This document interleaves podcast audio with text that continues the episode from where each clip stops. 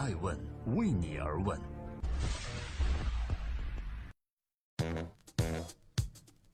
Hello，各位好，这里是爱问每日人物，我是爱成，每天分享一个风口浪尖人物的商业八卦。今天共同关注李达康，为什么《人民的名义》中的李达康会火到如此地步呢？李达康的扮演者叫吴刚，他的答案是时代造就了李达康。如果你要问目前最火的电视剧是什么，相信很多人都会说是《人民的名义》。无论是在地铁、公交上，世界各地很多华人都用手机或者平板电脑看着《人民的名义》。目前这部剧的收视率还有网络播放量在不断着刷新着记录，上次的统计已经超过了一百亿。而在这部剧中，李达康无疑是最火的角色之一。正在播出《爱问美人物》，每天晚上九点半分享一个风口浪尖人物的商业八卦。今天共同关注李达康到底火到了什么地步？在网上，李达康在剧中经常出镜的水杯和衬衣都火了，还有很多同款正在网上销售。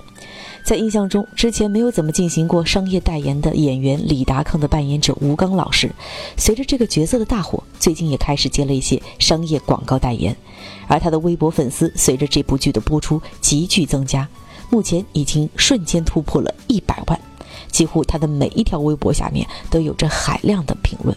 李达康的火，从大的方面来说，是因为这部剧火了。我认为这部剧受到如此大的关注，最重要的原因是题材。《人民的名义》这部作品是多年以来中国的首部反腐大作，这种直接反映现实问题的作品，有着明显不同于目前市场上其他题材的属性。在营销学上有一个概念叫做 USP（Unique Selling Proposition），这个理论强调的是一款产品想要大卖，要具备独特的销售主张。从消费者的角度来讲，也就是消费者要从你的产品中获得独一无二的利益。很显然，《人民的名义》在题材上就做到了这一点。大伙都说李达康那个杯子火了。而在剧中扮演王文革这一角色的演员李学正，同时又是《人民的名义》的总监制、总发行人。在最近的一次我跟他的对话中，透露了这样一个重要细节：其实最初李达康那个杯子是从吴刚老师自己家里带来的，突然拍戏的时候呢，给摔碎了。一般的导演会重新买一个就行了，但是《人民的名义》导演精益求精，说不行，必须找到同款杯子。于是大伙寻遍南京的大街小巷，我们光买那个杯子就花了六个小时。剧组的每个小时，要知道都是用人民币铺起来的。一个剧组六百人，耽误这六个小时得花多少钱？但是就是《人民名义》这样的导演，对作品精益求精，所以对细节的追求也是《人民名义》大火的一个成功之处。正在播出的是《爱问每日人物》，每天晚上九点半，关注顶级人物，探索创新和创富。今天共同关注李达康为什么如此受欢迎。李达康这个人物也具备十足的独特性，在剧中他是一个肯干、敢于承担的人，并且十分看重荆州的 GDP 发展。然而，如果只是这样的角色设定，还不足以让这么多人去喜欢这个角色。一个成功的角色一定是鲜活且有层次的。在剧中，李达康也有一些缺点，比如作风有时会刚愎自用，喜欢搞一言堂。这样的人设让剧中人物有了个性，更有了真实感，摆脱了单一刻板的模式化角色，同时亲切感十足。角色设计的好是一方面，而吴刚的演技也的确出众，两者结合后，让角色不断深入人心。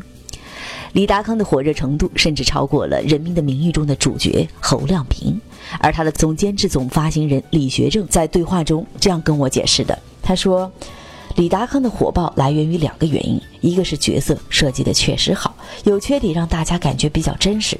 达康书记的毛病是什么呀？霸道火爆，为了 GDP 和所谓的名誉，不惜牺牲亲情友情，所以几乎人人都能在他身上找到自己的影子。而主角侯亮平为什么没有火？”因为塑造的太正面，身上没有体现出毛病来。另外，李达康的走红也不得不说得益于表情包的传播。现在一言不合就发表情包的网友评论文化，让即使没有看过这部剧的人，通过社交媒体也知道了李达康的存在。这种属于年轻时代的文化，带有极强的传播性，能够迅速在网上进行扩散。同时，这种网络语言也让李达康收获了很多九零后的粉丝。在今天艾问美人物的最后，关于这个角色之所以火，我们认为他的走红带来了一个巨大的话题，那就是如何看待中国 GDP 的发展。其实追求 GDP 发展没有错，而唯 GDP 就有问题了。